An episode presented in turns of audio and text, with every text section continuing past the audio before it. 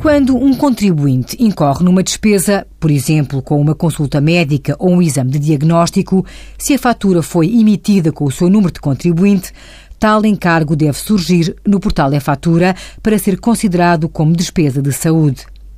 Mas, se essa pessoa apresentou a fatura para obter o reembolso no âmbito de um seguro de saúde, havendo comparticipação da seguradora, o benefício obtido em IRS tem de ter em conta que parte dessa despesa não foi suportada pelo contribuinte, ou seja, deve haver uma correção no valor que é considerado na dedução à coleta do IRS.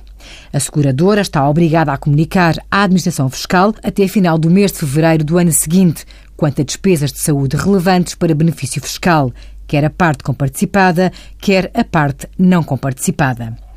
Para as pessoas que incorrerem em encargos de saúde e obtiverem reembolsos de seguradoras em 2015, o montante que aparece no e-fatura ainda tem de ser descontado dos valores reembolsados pelo seguro, o que sucederá apenas no início de 2016. Envie as suas dúvidas para conselhofiscal.tsf.occ.pt.